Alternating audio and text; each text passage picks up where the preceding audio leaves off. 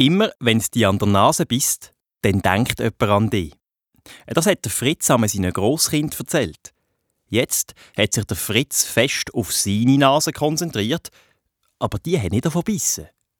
Verloren ist er auf dem grünen Bänkli gehockt, irgendwo in den Bergen, und sogar das Bergpanorama hat sich hinter einer dichten Nebelwand vor ihm versteckt. Der Fritz ist tatsächlich vergessen worden.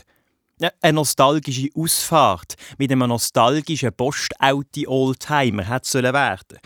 Aber seine Nostalgie ist samt dem Posti, samt der Reisegruppe, samt seinem Rucksäckchen mit Regenjacke, Davidas und Dokuheftli und seinem Handy mit den extra grossen Tasten die schmale Strasse darauf davon gehöttelt.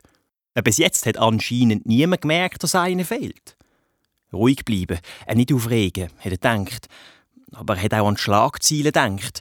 Ein Rentner vom Nebel verschluckt. Die ersten Regentropfen haben ihm seine beige Wanderhosen mit dunklen Pünktchen verziert. Er ist aufgestanden und weil ihm nichts anderes in den Sinn kam, ist, hat er laut Hallo gerufen, äh, so als würde er sein Unglück begrüßen. Hallo? Ist aus dem Nebel zurückgekommen. Ist das sicher gewesen?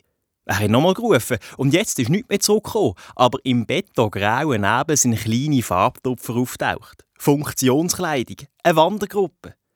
Er sieht der Ueli, hat der Mann mit dem Verband um den Kopf gesagt. Er soll sich ihnen anschließen, etwa eine halbe Stunde Fußmarsch, dann seien sie bei einem kleinen Bahnhof unten.